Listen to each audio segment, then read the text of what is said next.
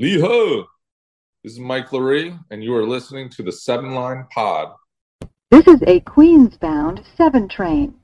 The next stop is Times Square, 42nd Street.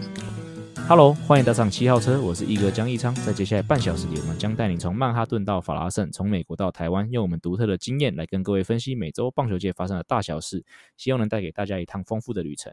好，今天接下来我们讨论一样是我们的 G 来 G，你好，到底哦。怎样？到底跟谁结婚啦？啊，明天就知道了哦。他不是说明天要开记者会？哎记者会会不会就是希望，因为是尊重女那个他的太太，所以要宣布一下，但是还是要保护隐私，所以他不会说是谁。是有可能啊，他太太应该是素人吧？看起来很像是素人啊，所以如果想要保护他的隐私，而且大谷翔平本来就生性低调啊，所以如果是这样子，好像也不会太意外哦。大家不都猜是他的什么绯闻对象啊、艺人啊，还是他喜欢过的什么什么什么爱菜什么有的没的？应该不是吧？应我觉得很那些绯闻的感觉都只是就是媒体帮他送作堆而已啊。啊，炒个新闻这样。对啊，不过讲实在，你意外吗？嗯，不意外欸，因为我我的想法，我认为我的感觉像是日本人是不是就觉得要先把家里安顿好，就可以好好拼事业，像那个。铃木一朗是不是也是蛮早结婚的？有吗？然后是不是那时候就有说法是说，他们因为这样子就是可以让他安心的打拼，就每天帮每天帮他煮咖喱饭。哦，好像是。你说意外嘛，也有点意外。可是好像，但是是这种方式让大家知道，好像也没有那么意外，因为大谷就是这样子一个人嘛，他感觉就是一个其实是一个非常 private 的一个人啊。而且而且其实后来我看网络上很多人说，其实有迹可循的，就是你想想看，嗯、他养狗啊。对啊，以棒球选手的那个行程来说，怎么可能？如果你没有你没有另一半的话，怎么可能养狗？也不可能叫水源一品啊，因为一品都跟着他，跟着他。对啊，所以很多人说，其实那时候当初说他有养狗的时候，很多人就好像好像有人就有说，这不单纯。他的家里人也没到美国去生活吧？其他家人应该是没有了，双亲应该是在日本啊。对啊，嗯，好了，那今天在进入这个听众赞助之前，我分享一个。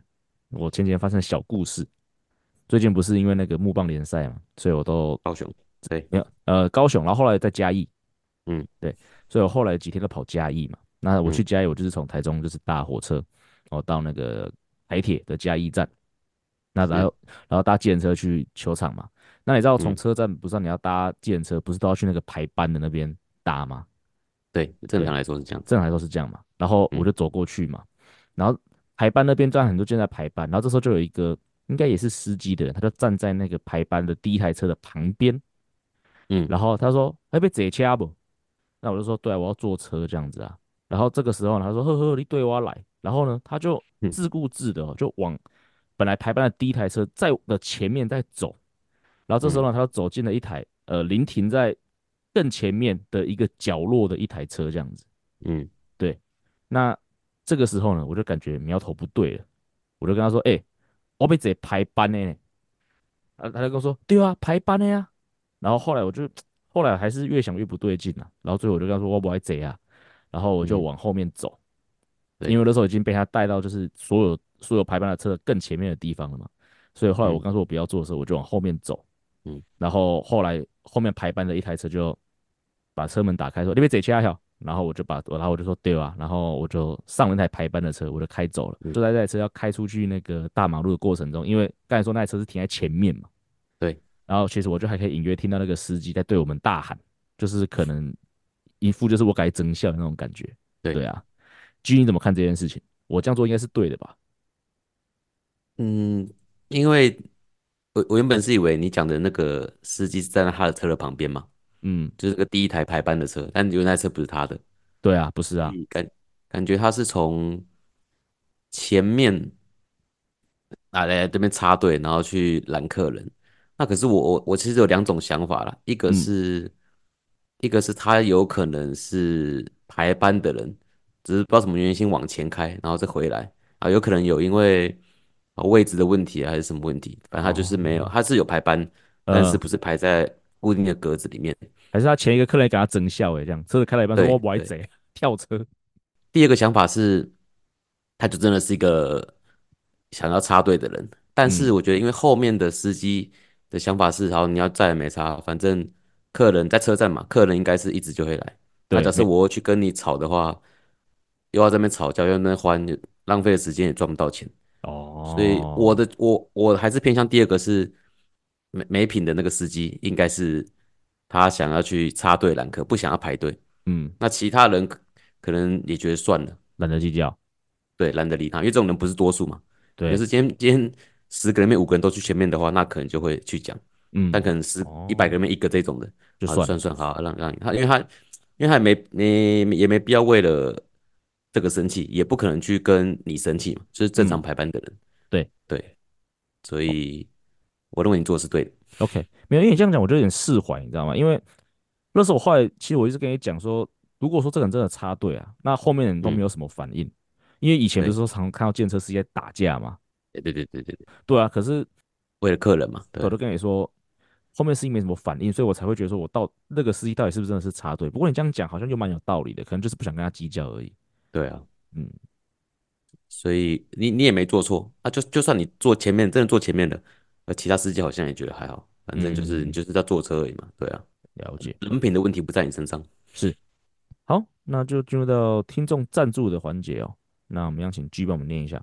那，听众名字是大都会人寿 A.K.A 七号车痴汉的吃东西的吃。对，啊，内容是大义哥 and GG 安安来跟两位拜个晚年，顺便送个小红包。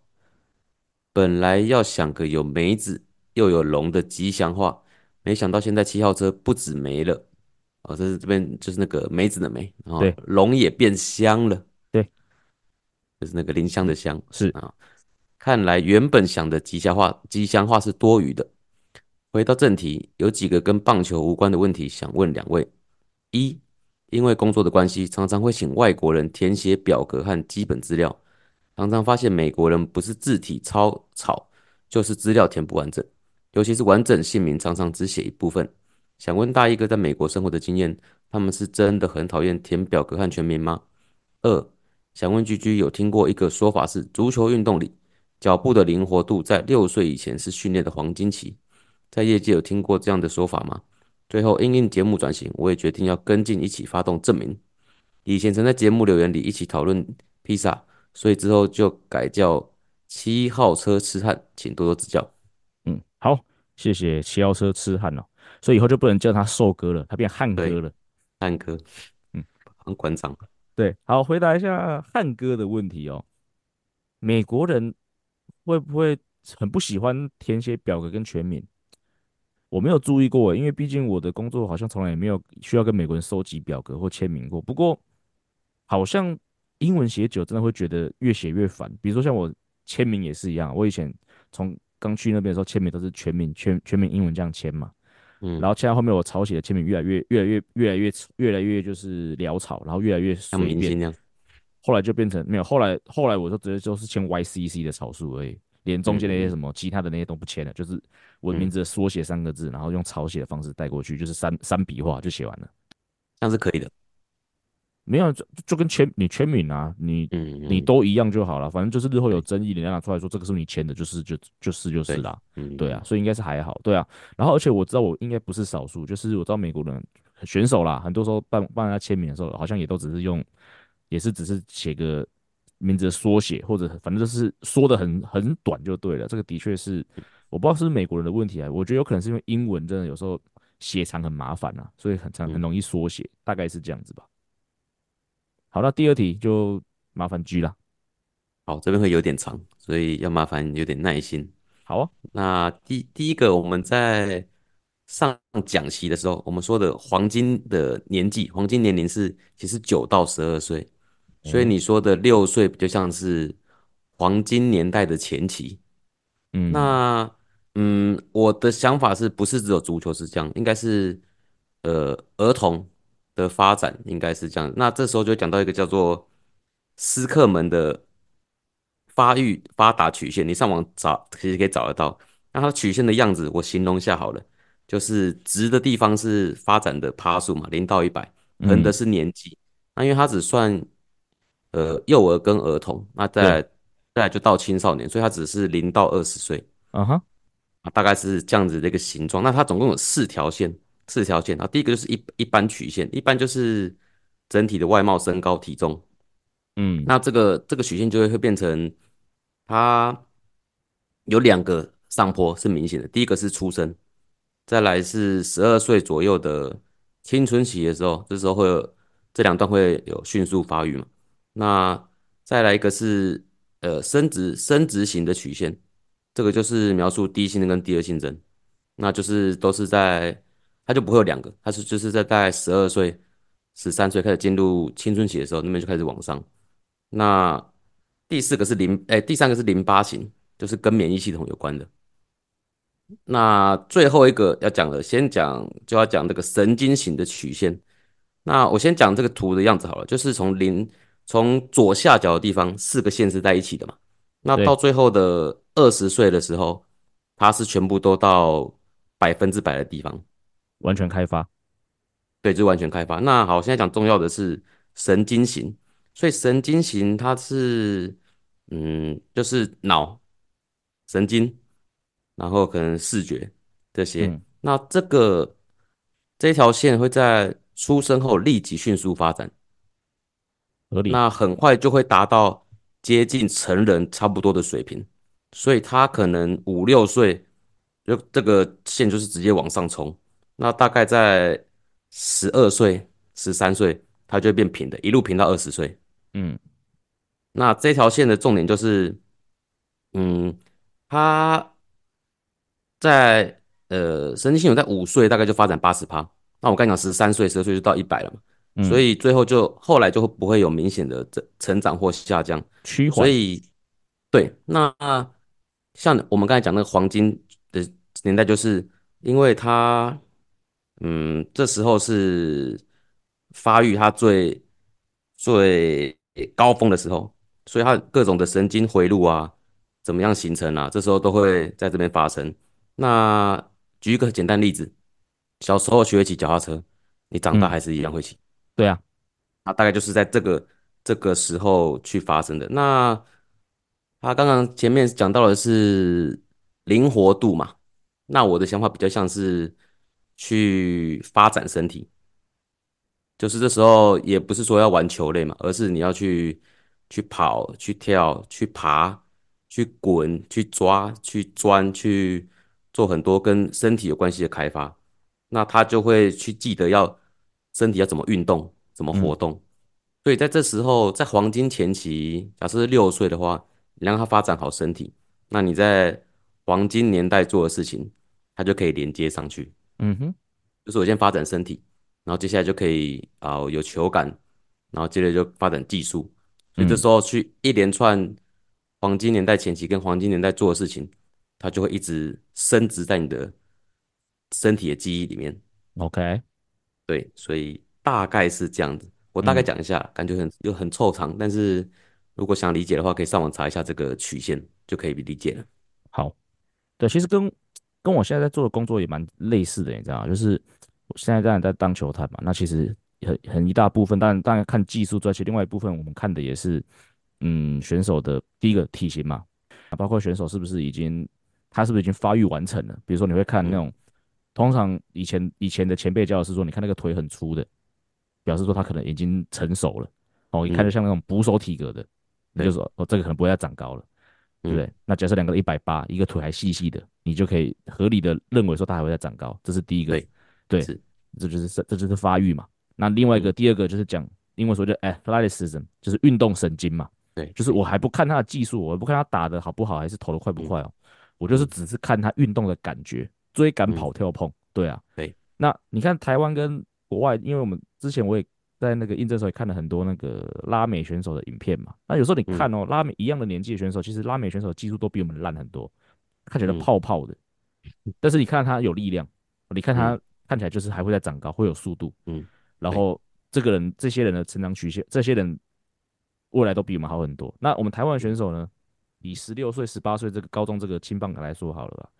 你技术各方面，哎、欸，其实的那个，我们知道球探都有两个分数嘛，一个是现在的分数，一个是未来你认为他会预期到达分数嘛。嗯嗯、那台湾选手很多其实现在的分数都相对比较高，嗯，但是未来我们在看他的未来的时候，我们通常都不太敢把他们打得太太高，因为台湾很多学校看起来就是哦，他技术很成熟，但是某种程度上他可能已经发育完成，而且另外一个他运动神经其实并没有像拉比那么好，所以即使他现在技术已经比较好，但是你会觉得说他好像已经被开发完了，这就是为什么反过来，对啊，所以所以呃，这个好像跟我们球探也是那么一点点关系啊。听你刚才分享，就想要再分享一下我这边看到一些东西一样。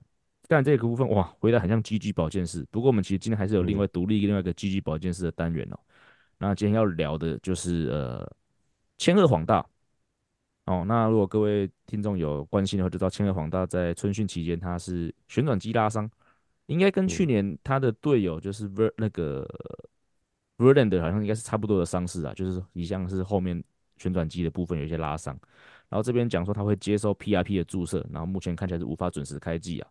那这边就想问一下 G 啊，就是 PRP 这个东西到底是它背后的原理到底是什么？对啊，然后真的有用吗？因为在我刚进职棒十年前的时候，其实没什么 PRP 耶，PRP 大概是这五年才大概发展出一个治疗方式。我这样理解是对的吗？嗯，先讲 PRP 是什么？好啊，它就是呃高浓度血小板血浆的简称。嗯哼，那假设你上过生物课，就知道血小板是什么东西。是流你你如果破皮流血的时候会帮你血凝固那个东西吗？就是负责治疗愈合嘛。对啊。那他的做法就是他去抽取病患本身的的血液，然后抽出去之后就用一种像离心机的东西啊，你简单想不就是那个咸酥鸡的脱油机啦？嗯，就是离离心之后，那把他的呃 PRP 就是这些血浆取出。嗯，然后再把它打回到受伤的地方，哎，嗯，就是希望那些有那个很多生长因子、很多修复因子的那些血浆，可以集中到你需要修复、需要呃，其实受伤的部位。对啊，那这个做法其实照生理来说应该是是可以的，嗯，对，但是嗯，我我是不知道这个技术。最近越来越，呃，这几年越来越多，是因为，呃，成熟了，还是因为一直做一直做，所以有累积一些数据也证实这个是有用的。对，那那时候在职棒的时候，有两两种人是会被推荐去做这个事情的。嗯，第一个是年纪比较大的，哎，不想开刀，呃，对，不想开刀，或者，哎，他本来修复就比较慢。哦，OK，那那这时候我就会有个想法，啊，假设他本来就修复慢的，代表他的血小板也没有那么好了，但是至少多啊，以量取胜，至少多，质不好嘛，我量多啊，对，对，这是第一个，第二个是可能一直是有反复受伤、有旧伤的，所以他可能试了蛮多种方法，然后说，哎，那你不要试试 PRP，或者那边的部位可能相对的，可能血液流动不是那么多，就是比较难复原的地方，嗯。对，那有可能会去打这个。那说真的有用吗？我我是保持一个相信有用的立场。OK，因为我听过很多人是觉得不一定那么有用啊。我听过蛮多人的意见是这样讲的。嗯。对，这边可能就要去再找一下资料，写说它是否有会有可能有生理上的没办法达到的效果，可能会有排斥吗？或者吸收的问题。嗯，对，但是但是是一个尝试的方法。那假设今天你做了，啊，你做了其他，你做保守的，你做附件，你做震波那些有的没的，假设都没办法的话，可能可以去尝试看看。嗯哼，了解。好了，不过另外一个我想要问的，有关这个这次这个千鹤受伤啊，其实不止千鹤哦，不呃也不止今年，就是每一年春训啊，一开始的时候哦，都会很多人在受伤，哦，特别是投手哦，那。这边我就有个问题啊，就是说，你说春训，他们都是这些投手都是已经休完一个休赛季回来啊，职业选手你说他们冬天都没有练，也不太可能，他们应该都有在练哦。那像我们之前讲跟我们我们更亲近的嘛，罗莉每年春训都在受伤，对啊，为什么春训好像反而很容易受伤？不是已经休了一个冬天的，而且是有有人在做准备嘛？嗯，那为什么好像春训更容易受伤？你觉得背后原因是什么？我觉得第一个就是讲休赛季的时候，其实我比较倾向他们是在恢复上一季的疲劳。嗯，对。那说真的休，当然也是休息没错，只是我认为那个是大家大家第一个想法是春训就是大家最痛苦的时候。普遍来说，就是要开始春训，大家说啊要开始了，然后最后春训要结束的时候啊，终于可以比赛了。所以我认为第一个是春训是体跟体能有关，或者跟技术有关的训练的最高峰的时候。嗯，就是在于，当然你前面会自己先练嘛，但是那是为了要让你去进入这个状况。那我觉得整个春训的目的就是为了要赶快调整到可以比赛的模式。可是像你刚刚说他们会先练，我这边会有个想法是，有些投手他其实不会想要太早开机。哦，OK，就是太早开始丢球。嗯，对，假设是一些好前一年比较疲劳的，或者他已经有年纪了，或者说有强度的丢球吧。对，可以可以轻度的丢，但是你要开始牛棚，开始要对打的颗数变多了，然后或者有一些需要调整的，就是你可能要调整位置，嗯，因为你那时候还开始牛棚嘛，所以你才会去调整呃次次数、频率、颗数，或者你要练球种或者要修正动作的，我相信对你在前面那些自己在训练的时候，你可以去做一些比较。呃，基本功或者一些前导的作业，但最后你要进入实战，就是从前面到后面中间这个部分，春训是最最多训练的时候。那那讲，尤其是然后内野手背好了，嗯、或打击好了，嗯，那个量，我觉得的值是本来就是要有的嘛。但我觉得量、啊、那个量应该是会多蛮多的，嗯，对。然后再来就是，我认为是有一些是有本来就有伤的人。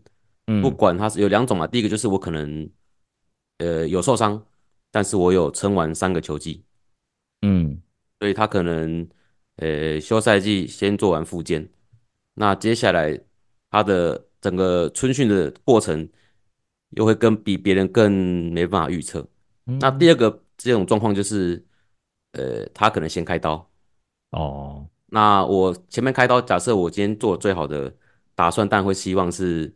我可以接着下一次完整的一个循环，就是从春训开始，然后接着就开始比赛。那当然前面可能时间会抓宽松一点，但最后要真的可以上场比赛，这个还是一个比较我认为比较好的状况。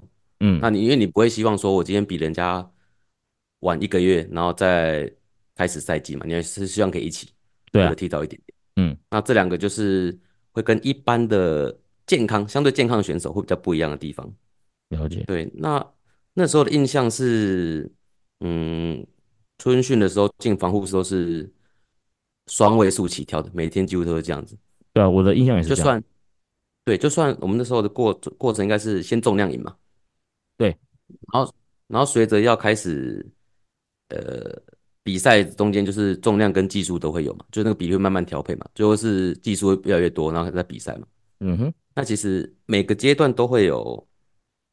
就不同的人出现的，因为刚开始有些可能好像高中生好了，他可能重量已经就爆掉了。嗯、哦，对，有，对他重量就已经 GG 了。那那有些撑得住的，OK，他重量已经撑住了，没问题。可能比较发展比较好的、比较粗的，像刚才讲的，就比较大只的高中生，嗯，或者比较经验的。那这时候是第二个阶段嘛，重量开始接技术，因为那时候会变成可能有些人需要特打或特守。啊，对。那有些第这个有些人第二阶段就会爆掉。嗯嗯，所以其实那时候大部分人都会需要调整，因为你技术变多了，所以重量就不可能做那么重。对啊，量也会控制啊。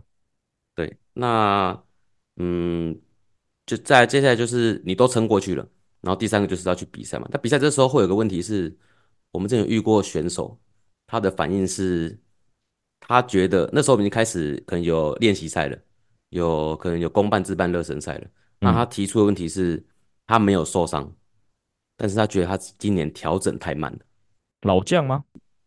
嗯，应该算中生代的。OK，好，对，所以呃，撇除刚刚讲受伤问题，就是还是会有有人觉得开机太早，有人可能进度太慢。嗯，对，所以我认为整个春训就是为了要调整到可以比赛的状态，所以其实很多变，因为真的赛季的时候大家就专心比赛嘛。嗯，对，当然还是会有一些突发的受伤或者有一些。旧伤没错，但相对来说，春训春训因为训练量很高，然后有很多不同的因素跟因子，嗯，所以受伤几率会高蛮多的。嗯、对了，就像你讲，进入球季就比较规律了。好，接下来单元呢，我们照我们之前所答应的，就是还是请来我们的固定嘉宾，就是我们友队大都会队的 Wayne，来 Wayne 你好。我已经变友队了对，你不在两个礼拜发生了很多事情。是是是是，有有我有我有跟上，我有跟上。不是你没有跟上，你早就知道了好吗？而且你还在，哦、是啊是啊，而且你还在大联盟讨论区帮我破梗，我都还没有上来回复你，第一个你第一个帮我证实、欸，哎，我我只回了一个字啊，是 是，对，就是是，是什么没有说啊？对了，是，嗯，对对啦，没有啦，还是还是恭喜你啦，恭喜你啦，感谢感谢，对啊，嗯，对啊，说之后可能有很多呃不一样的不一样的，应该说是不一样球队的一些。经验跟看法，就可能就是你可以多多分享一下这样子。我们刚才聊到嘛，我上个礼拜去看球，也遇到冠真啊，对啊，KC 也有也有去啊，对啊，大都会在这个台湾的球探路上是没有缺席的。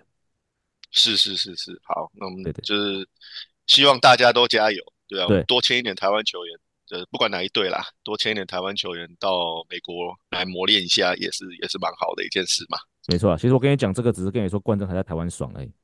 哦，是，还好啦。我我我我上个礼拜照你的说法，我也是去爽吧，对不对？是很爽啊，就就来问你一下。不过我看你是先去，你你是先去看你们自己球队的春训，是不是？对对对对对，呃，这个说来有点惭愧啊，就是、欸、呃，就是加入公司十几年来第一次到我们的 Port St. Lucie，这是我们的春训基地，呃，去看一下。因为其实过去十几年，也不是说过去十几年，因为每年的三月这个时候，二月、三月，其实我们都还蛮忙的啦。是哦，就是因为准备要开季了嘛。像现在我们录音的当下，已经不到三十天了，嗯、哦，就要准备开季。然后今年我们开季刚好又是主场开季，OK，哦，所以又更更紧迫一点啦。对啊，那今年刚好有一个契机啦，哦，因为。呃，我现在两个小孩都在公立学校。那纽约很奇怪，纽约有放两个两个寒假，哦，就是第一个寒假是呃一个礼拜，就是从呃圣诞节的时候一直放到一月一号嘛。对。那第二个寒假就第二个礼拜就是大概二月中的时候。嗯。哦，对。那过去我是其实没有利用这个假期，就是小孩这个假期，因为他们现在。这这几年才开始上公立学校嘛，嗯，呃，之前都还在就是幼稚园的阶段这样子，嗯，对，所以现在两个都在公立学校了，两个同时放假了，那就觉得哎不错，这个时机点蛮好的，哦，就是带他们出去走一走啊，出去出去玩一下，然后呢，就刚好顺便有一个机会可以到我们就是佛罗里达的的基地去看一下，对啊，那还蛮特别的，那。首先要感谢一下，就是我们很多工作人员啊，看到我之后，就是哦，来来来，这里这里这里什么怎样怎样，就是帮我 稍微安排了一下哪个角度比较好啊，或者说有一些球迷不能进去的地方啊，看到我就是让我过去这样子。对啊，嗯、那呃，当然最感谢是我们的呃我们的 Jeremy 啊、哦、Jeremy 那个江教练，哦、他营养、师，对对对，呃对对对，他呃当然春训开始之后，他就已经在佛罗里达报道了嘛，哦，那。他知道我要过去，他还帮我特别用了一些证件，这样子可以让我到处走。但我一开始还是不太好意思啊，所以我一开始还是走一般球迷的的入口这样子，呃，就是进场，对啊。那很快就感觉到很不一样啊，就是呃，就是应该说佛罗里达的热情吧，啊，不管是人的热情或者是天气的热情这样子。呃，我到现场的时候，其实工作人员就直接哎看到有带小孩子，直接就是哦。给你们棒棒糖啊，什么一些纪念的东西、贴纸啊等等的哦，然后甚至就是有一个呃比较资深的工作人员吧，呃，他也不知道我是谁，老实说，但是就是呃看到我们一家呃大小，然后就直接叫我们跳上他的那个高尔夫球车，哦，就直接把我们载到呃春训基地的正中间这样子，嗯，哦，对，我觉得是蛮特别的体验啦，那小朋友也很开心啦，啊、哦，那因为、嗯、呃他们一开始有点，应该是有点。大呃问号啦，因为觉得说，哎，为什么这里也会也有也有就是 Mets 的东西这样子、哦、，Mets 的的球队的基地啊什么等等的。那当然后来有跟他们再解释了一下，他们也觉得哦蛮特别的，嗯，对啊。那春训，因为我到的时候春训比赛还没开始，那时候只是就是二月底的时候嘛，呃，其实那个时候是更 free 了啊，很多球迷在场中走来走去哦。那呃，当时其实我们的老板娘也在，Alex Cohen 也在，啊，很多我们的高层其实也刚好在那个那个礼拜那个周末的时候有到春训基地，所以大家也都小聊一下啦。哦，那我儿子是蛮兴奋的啦，因为他第一次可能可以这么近距离的在牛棚旁边，哦，就是直接看他们几个投手轮流上去上去投这样子，对，真的大概就是。呃，大概两百两百公两公尺三公尺这样的距离吧，就这样趴着这样看，非常非常的近。嗯、呃，尤其我儿子非常的兴奋啊，啊，我们也看到了，呃，当天我也看到了，就是譬如说藤浪啊、哦、，OK，在做 bullpen 嘛，然后、嗯、没有被他丢到吧？呃，呃没有没有没有，他球速真的非常的快，真的非常的快，嗯、那感觉协调性也是蛮好的，对，呃。然后当天，呃，崔志万我也有看到，他那天前一天才宣布他加入，就是大都会吧，啊，签下了一个小联盟合约。但是我当天就看到他，等于他第一天报道啊，我就看到了这样子，对啊。然后那一天最后结束的时候，我到了主球场里面，哦，那时候其实是没有开放的，嗯，但是我们有一个机会进去看，呃，一些球员去打那个 BP，哦，就是 Live BP 啦.对啊，嗯、然后刚好。呃，Alonso 也是第一天报道，然后就直接去打那个 Live BP 这样子，对，然后蛮特别的啦，对啊，就是呃，整个整个感觉让我感觉很非常的舒服啦，然后也觉得哦，球季要开始了，对，今年球季就要开始了，这样子，嗯、对啊，那整体来说是非常值得，我也是觉得说，如果呃各位听众、各位球迷如果有有有兴趣的话，呃，不管是大都会还是任何一支球队啦，哦，不管是在 Arizona 或是在呃，佛罗里达，我觉得都大家都蛮这这个时间点去参观参访，就是看一下春训，其实都是蛮值得的一件事情。这样对对啊，在西岸可以去 Peoria，我们那边有两个球队，我们跟教室是同一个地方，嗯、你一一票你可以看到两支球队，值回票价。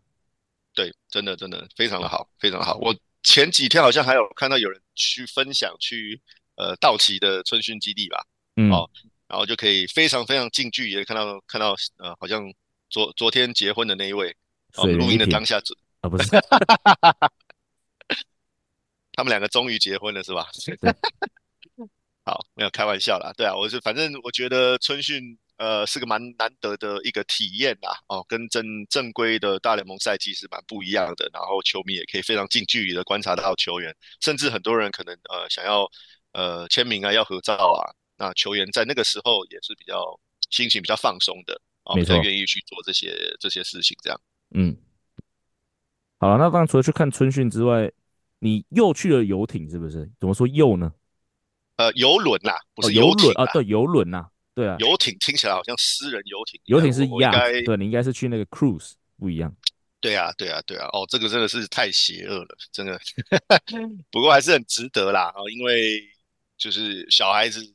呃，前几年第一次搭游轮之后，非常的喜欢嘛，啊，因为我们搭的又是迪士尼的游轮，哦、嗯，这个是万恶迪士尼，真的是很可怕的一件事情。这是你第二次去游迪士尼的游轮，对不对？对对，没错。那前年去过一次啦，那次就是呃，刚好我女儿的生日哦，刚好有一个机会，我们也是临时决定的，上次是临时决定的，对，这次就有点比较事先计划好了啦，对啊，那邀了一些呃。好朋友哦，一起一起去去迪士尼的游轮这一次，那呃蛮不错的啦，我只能这么说，那一分钱一分货啦啊！迪士尼游轮的确是比其他的游轮还要贵上蛮多的哦，嗯、但是它的活动非常的丰富，所以其实应该说大人小孩每天都会玩的非常的累这样。哎呀，对啊，你在船上呃就是几千人嘛哦，那平常你在迪士尼乐园可能你排队想要跟米奇、米妮照相可能都要排个天荒地老之类的，你在船上再怎么样也不会排太久了啊，因为就是同样的一批人，而且每天都有得照啊。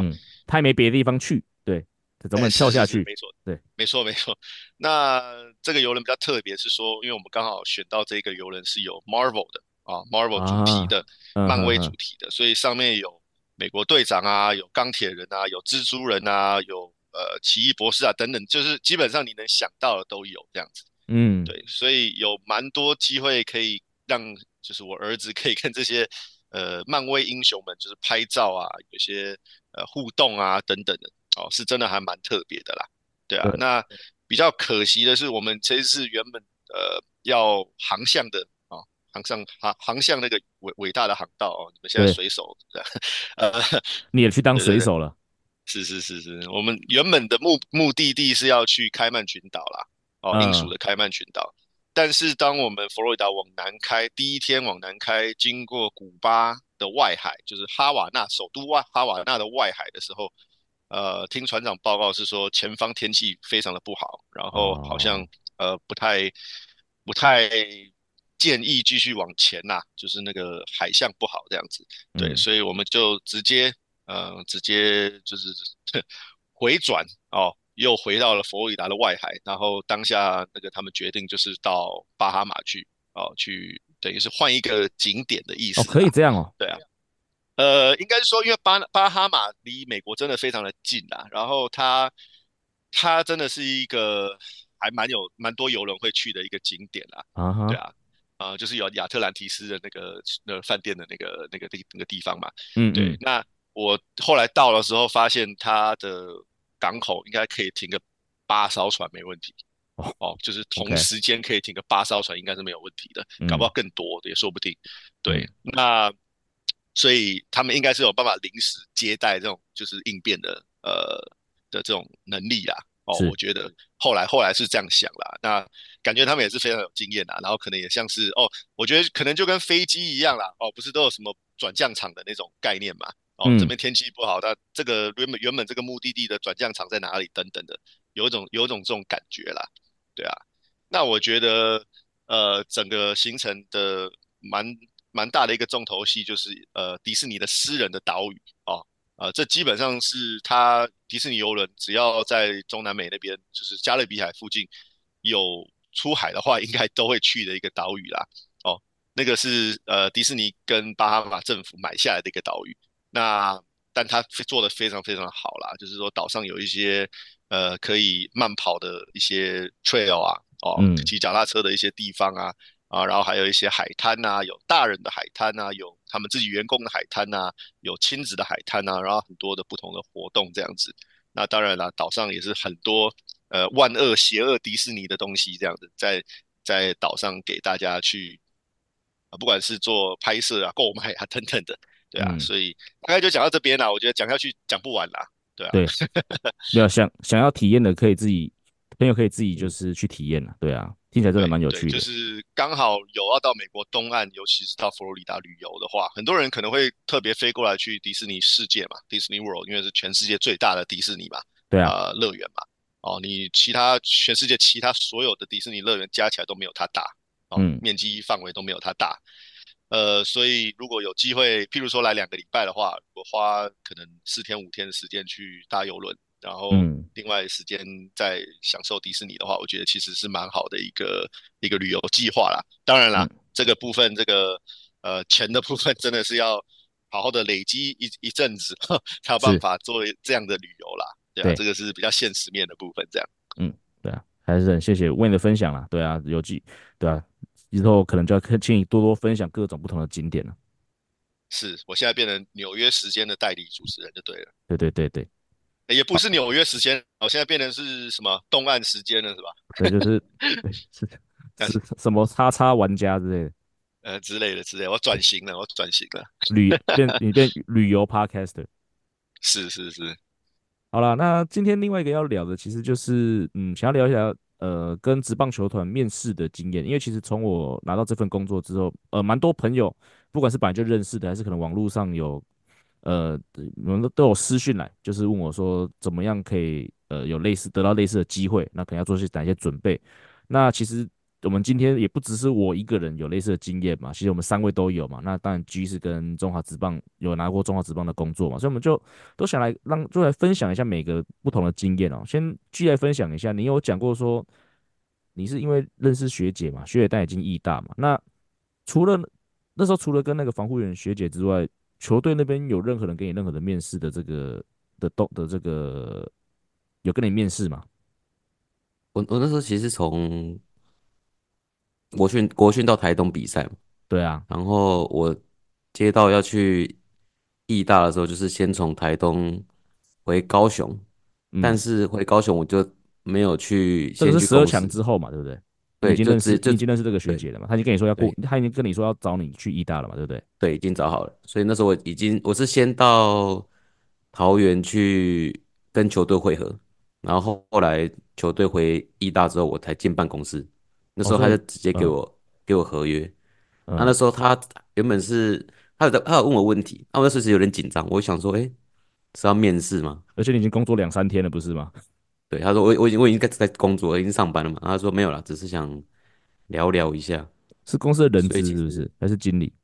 应该是人资，我觉得是人资。对，然后就签合约。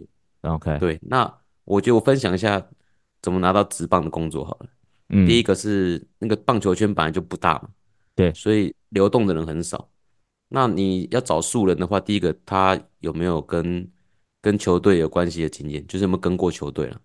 然后第二个，因为我在国训，所以本来就会认识一些之后要选秀的选手，嗯，然后再加上有一直去中华队支援，所以本来就会认识中华队要选秀或者从职棒来的选手，所以我那时候到义大的时候，其实已经第一个熟悉球队的环境了，第二个已经认识队上不少球员了，对，所以其实蛮快就上手了，嗯，对，所以有想要来职棒工作的，我觉得人脉是这个分享。其实讲的很重要哦，就是说，包括其实球探工作也是一样哦。当然，我自己是透过一个应征的这个程序嘛，我等下会讲。可是其实我们业界有很多的球探，他也不是。他也不是透过这种公开的面试程序，他可能就是常常出现在这种一般的这种基层赛事里面。那可能外国球探他们来台湾看选手的时候，哎，他们本来也许就有想法说要找一个台湾球探，那可他可能常常看到这个人出现在球场，然后观察选手，然后跟教练互动，他就觉得这个人也许可以，然后就直接这样子，他可能就是去给他这个机会。我们知道有不少球探是这样获得机会的，所以我觉得像 G 讲的说，当然你去。找那种应征征才网站去找机会也可能有，但是我觉得反而更多的机会是通过这种呃人脉的建立啊，networking 得到的。所以我觉得这个呃多多的把自己呃把自己适时的暴露在这样的环境，其实真的蛮重要的。对啊，那哎、欸、那 Wayne 呢？因为你是小熊跟大都会呃都待过嘛，那是当初是怎么样应征到这两份工作的？先讲小熊啊，比较早的。小熊的部分的话，我算是。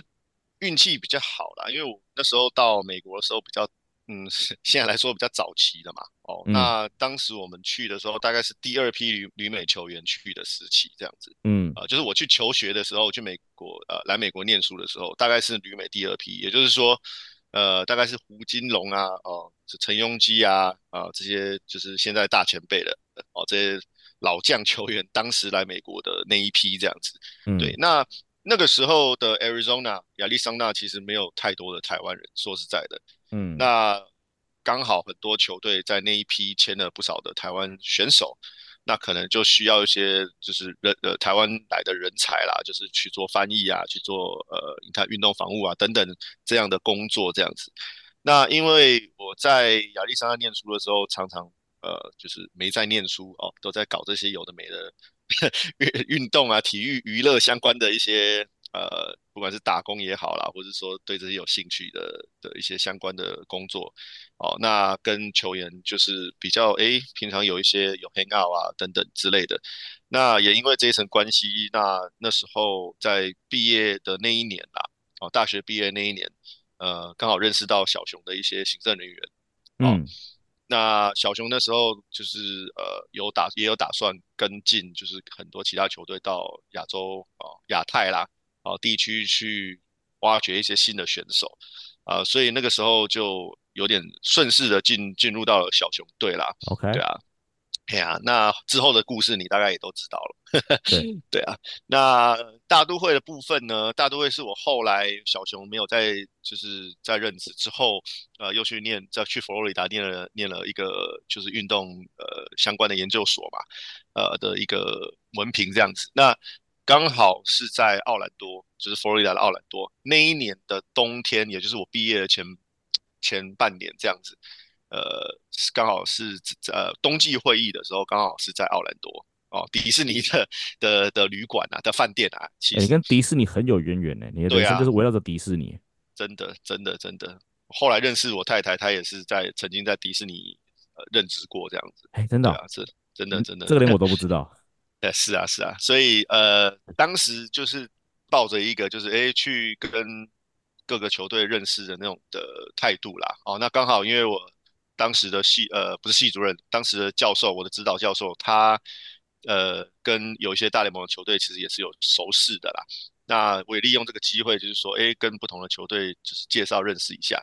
那刚刚好，那时候大都会也是做一个换血的部分啊，应该是说商业就是 business 这一部分商业的那一块哦，进行一个大换血哦，从上到下，从呃你说总经理、副总经理等级的哦，一直到最下层的员工啊，那一年是唤醒了蛮多人的。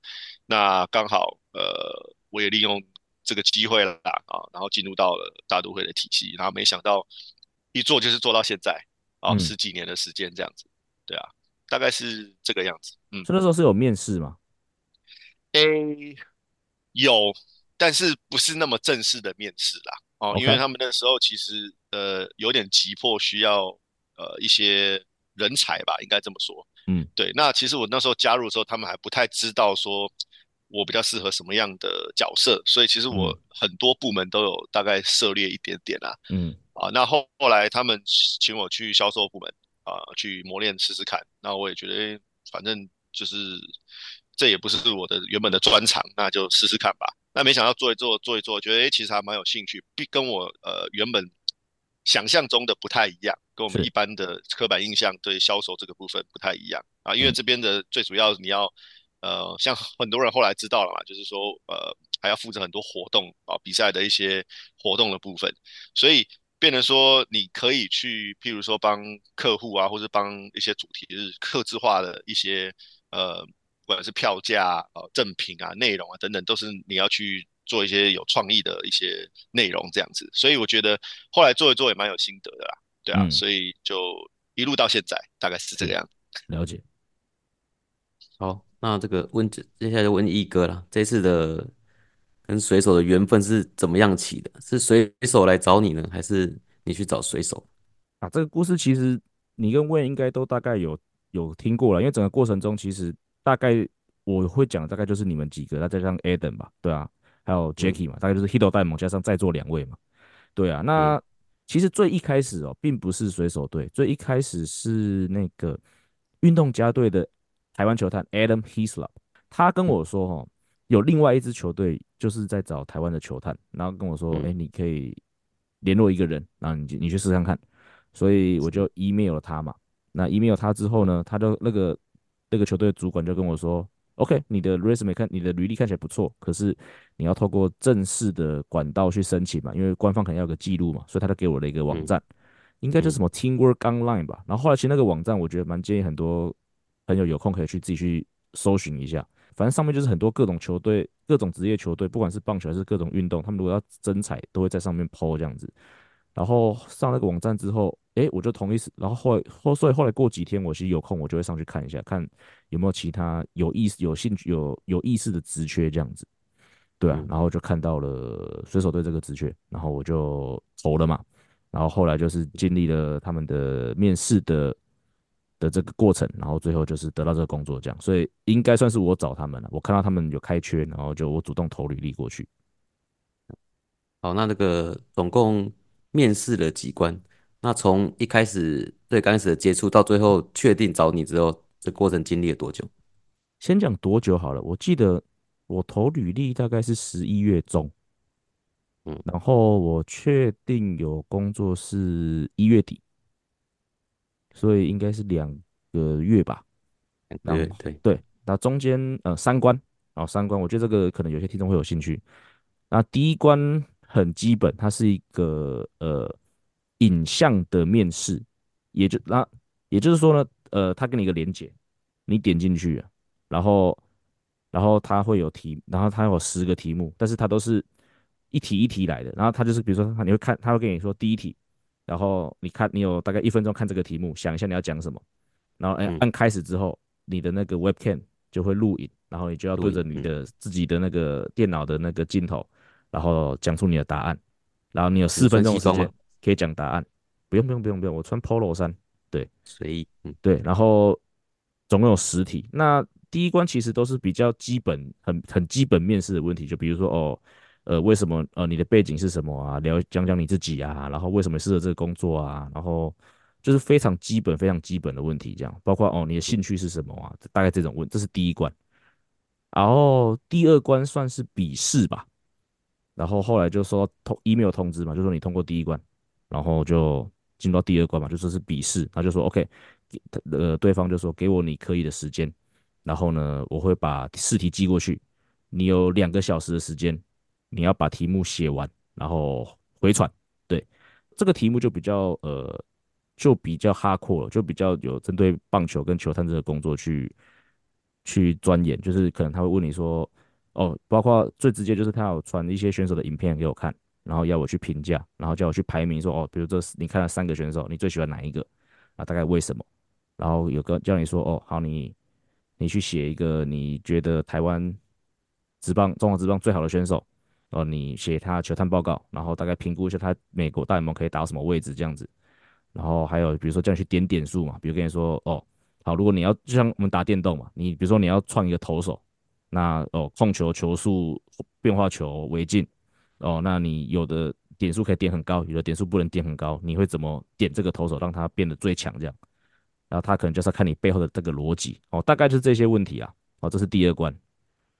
然后第三关就是当面面试哦，当面面试，我觉得水手队真的蛮有诚意的，他们直接派一个人过来台湾面试，哎，哦，嗯，第我后来那个笔试的东西交进去之后，又过了几个礼拜嘛，就收到回信，就说好，你通过第二关了，你会是最后的。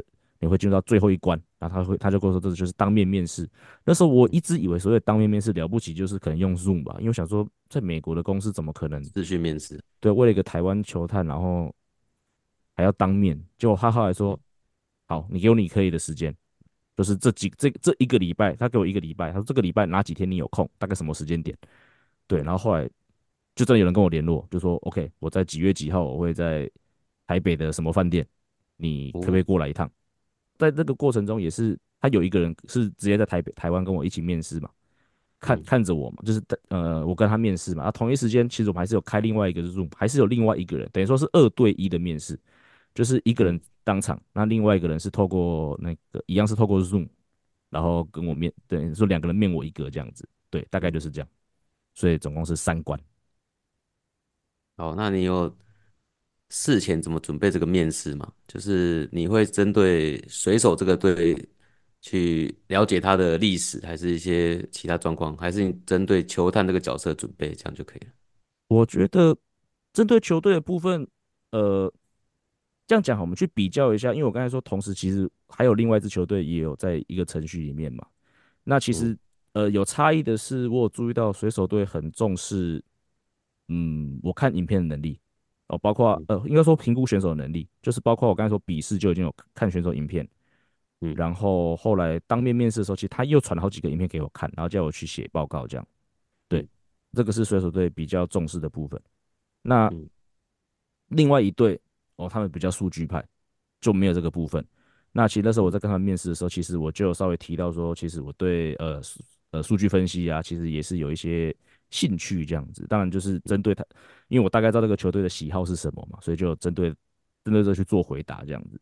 那球探这个角色准备嘛，应该是说，因为其实我以前就稍微有协助过小熊队的球台湾球探文雄做过类似的工作，所以其实就只是稍微去复习一下以前他怎么教我的这个部分。嗯，那另外要怎么准备哦？我讲一个听起来很干，但是真的就是我跟 Jacky 讲，我说其实。多听 Hito 大联盟就对了。其实虽然说一直都有在关心棒球嘛，可是其实大联盟的资讯是动得很快的。那你如果自己不去更新的话，其实我觉得你没有办法去跟上现在美国在美国他们这个球团每个球团真的掌握的东西啊。所以至少每一个礼拜有听到 Hito 大联盟的讨论啊，你我觉得其实对我来说其实真的帮助很大。这个绝不是恭维，这个是真的。我我也是当面直接跟 Jacky 讲，我说。我真的觉得每天每个礼拜听他们这样讲三个小时，其实对我这次的这个经验是很有帮助的，对吧？就是你要一直更新，你要一直更新你自己的资讯啊，我觉得这个很重要，对啊。嗯，好，那最后一个问题就是有需要展现你的多功能吗？因为，诶，翻译这边我我想讲的是，因为你一定要会英文嘛，不然你就没办法面试嘛。所以我的翻译点是你的优势是你在美国工作过，所以除了单纯翻译之外，还可以有在美国的工作经验，在美国球团工作的经验。然后另外一个就是你在当的体能教练，有需要去跟他们展示这个东西吗？嗯，呃，我的工作本来就是呃球探兼翻译。你去看那个，其实我们的球队官宣里面，它是有一个兼翻译的角色，这样，所以一开始就是有这个部分。嗯，对啊。那你说展示吗？应该也还好吧。就是很明显的，我应该是会讲中文嘛。他他们无从得知我会不会讲中文嘛。但是基本上我在台湾生活，看起来是会讲中文的样子。那我跟我在用英文跟他们沟通，特别是讲到棒球的术语的时候，好像也没什么问题。对啊，所以这个部分应该是没什么问题。他体能我是。没有特别提到啦，但是如果之后真的有机会过去的话，我猜也许有些机会可能也是会适当做一些协助嘛，因为包括像达斯嘛，或他现在喜欢被叫浩根嘛，他虽然说去美国就当翻译嘛，可是因为他是物理治疗的背景，所以说我知道他好像还是会私下去帮选手做一些这个治疗嘛，我觉得这个其实在美国小联盟是蛮常见的这个状况，所以。虽然说他们在工作面试的时候没有特别问到，不过我自己的预期是多多少少可能还是会有协助到这个部分。对啊，大概是这样。好的，对啊。哎，Wayne，你有要补充什么吗？没有哎，我是我也是听了觉得还蛮蛮特别的，因为其实这个并不是我的专业的部分啦。对啊，那我也是很久很久没有经历面试这个东西了，所以呃，我觉得就是你的经验分享，我觉得还蛮不错的。我觉得啊，就是嗯，因为我，诶、欸，十几年前其实有接受过小熊队的面试嘛，当时就是被 Wayne 还有另外一个应该是日本的体能小联盟体能组长一起面试嘛，对啊。可是我跟我问的问的时候，我跟你好像就是 email 交换而已吧，对啊。主要跟我电话面试的好像是另外那个就是体能组的那个组长。那我的感觉是，其实这十几年过来之后。大联盟球团在这个面试这个程序上面是越来越严谨，就是越来越多层层关卡的感觉。因为其实过程中我有去跟 KC 有稍微询问一下，我说：“哎，你现在面试的时候，你当初跟大都会面试的时候，你也是那么多关吗？”他也跟我说：“对，他也是面了四次这样子。”所以我才知道说，原来其实大就大联盟球团啊，就是现在在用人的这个审评估上面是越来越审慎这样子。这个真的是我觉得。只能说这个真的是应该是一个非常欣欣向荣的行业吧，所以他们有资格 去针对他们想要用的人去做这么多层的把关啊，对啊，我的我的感想大概是这样子，而且不是只是一队哦，是包括两我面的两队都一样，然后我问了 KC，大多也是这样，所以应该我觉得这个就是现在一个 standard 啊，对啊，好了，那我想我们今天跟 Wayne 的时间差不多到这边了，那我们今天还是很感谢 Wayne。来加入我们的讨论，那之后有空还是希望你多多上来我们节目。虽然说我们现在是呃敌人的关系，好，我们再次感谢 Wayne，也没有到敌人呐、啊，拜托，那西岸东岸还好啦。对，而且我们有共同的敌人，对，还有没有共同的敌人？没错，没错。对，好啊，那还是谢谢毅哥的分享，然后也是对啊，以后有什么呃比较特别的的一些呃工作啊或生活上的经历，也是很很开心能够跟大家分享这样。好，好再次谢谢，再次谢谢 Wayne，谢谢。好，谢谢，拜拜。以上就是本节内容。如果喜欢我们节目的话，记得按下订阅。如果喜欢 Apple Podcast 的朋友，也希望五星推爆。我们今天节目就到这里，拜拜。